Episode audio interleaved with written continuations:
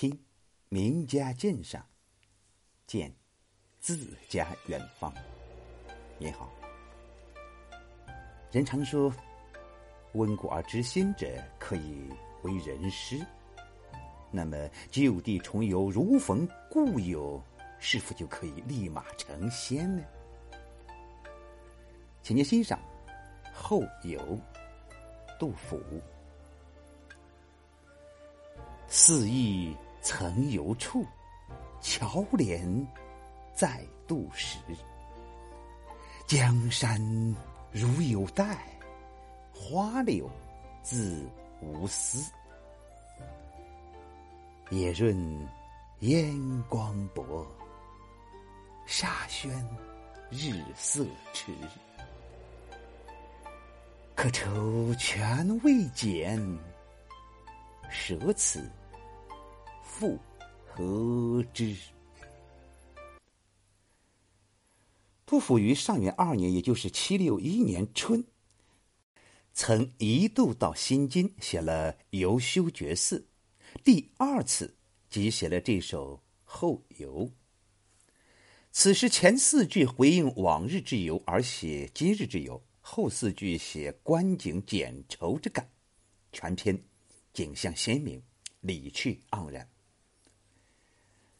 四意曾游处，桥连再渡时。寺和桥都是曾游之地，再游时对桥和寺。就更生爱怜之情。两句采取倒装句式，将宾词的“四”和“桥”提到动词谓语“意”与“怜”之前，突出了游览的处所，将对景物的深厚感情和盘托出，点出后游在感情上的深一层。江山如有待，花柳自无私。自从上次游览之后，美好的江山好像也在那儿忆着我，等待着我的再游。花儿也绽着笑脸，柳也扭着腰肢，无私的奉献着自己的一切，欢迎着我的再度登临。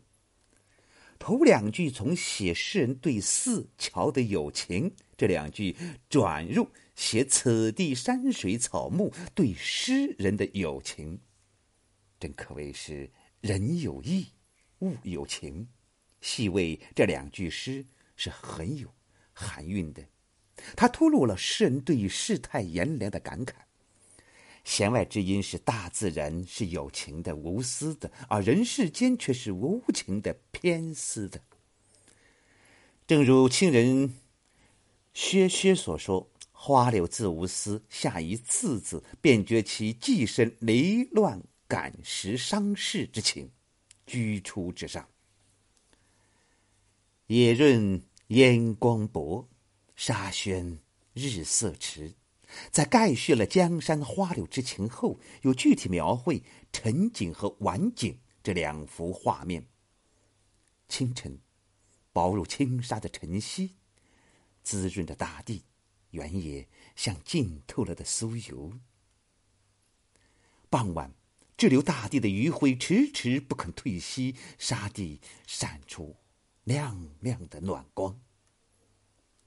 这两句表明了时间推移，诗人从早到暮在此留恋。从侧面说明了景色之美。润字从薄字可以看出，而宣字则从迟字可以看出，写景极细。野润烟光薄，沙宣日色迟。可愁全未减，舍此复何之？全是以感慨作结。看了如此美好的景色，在外做客的愁闷完全消减了。除了这儿，还要往哪儿去呢？表面上看起来好像仍是在赞美这儿的风景绝佳。不必他往，其实这正是诗人心中有愁难解、强作豁达之语。杜甫流落西南山水之间，中原未定，干戈不止，山河破碎，民生多艰，满腔愁愤，无有排解，只好终日徜徉于山水之间，所以“剪愁”二字是以喜写悲，亦增其爱。复何之之问，是为忧愤之机语。这首诗写的表面豁达，实则沉郁，只是以顿挫委屈之态出之。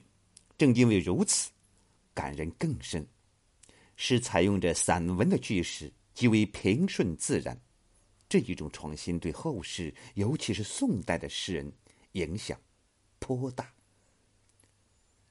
让我们再听一遍《后游》，杜甫。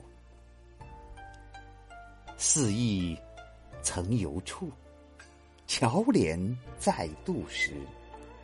江山如有待，花柳自无私。野润烟光薄，沙宣日色迟。可愁全未减，舍此复何之？谢谢收听，再会。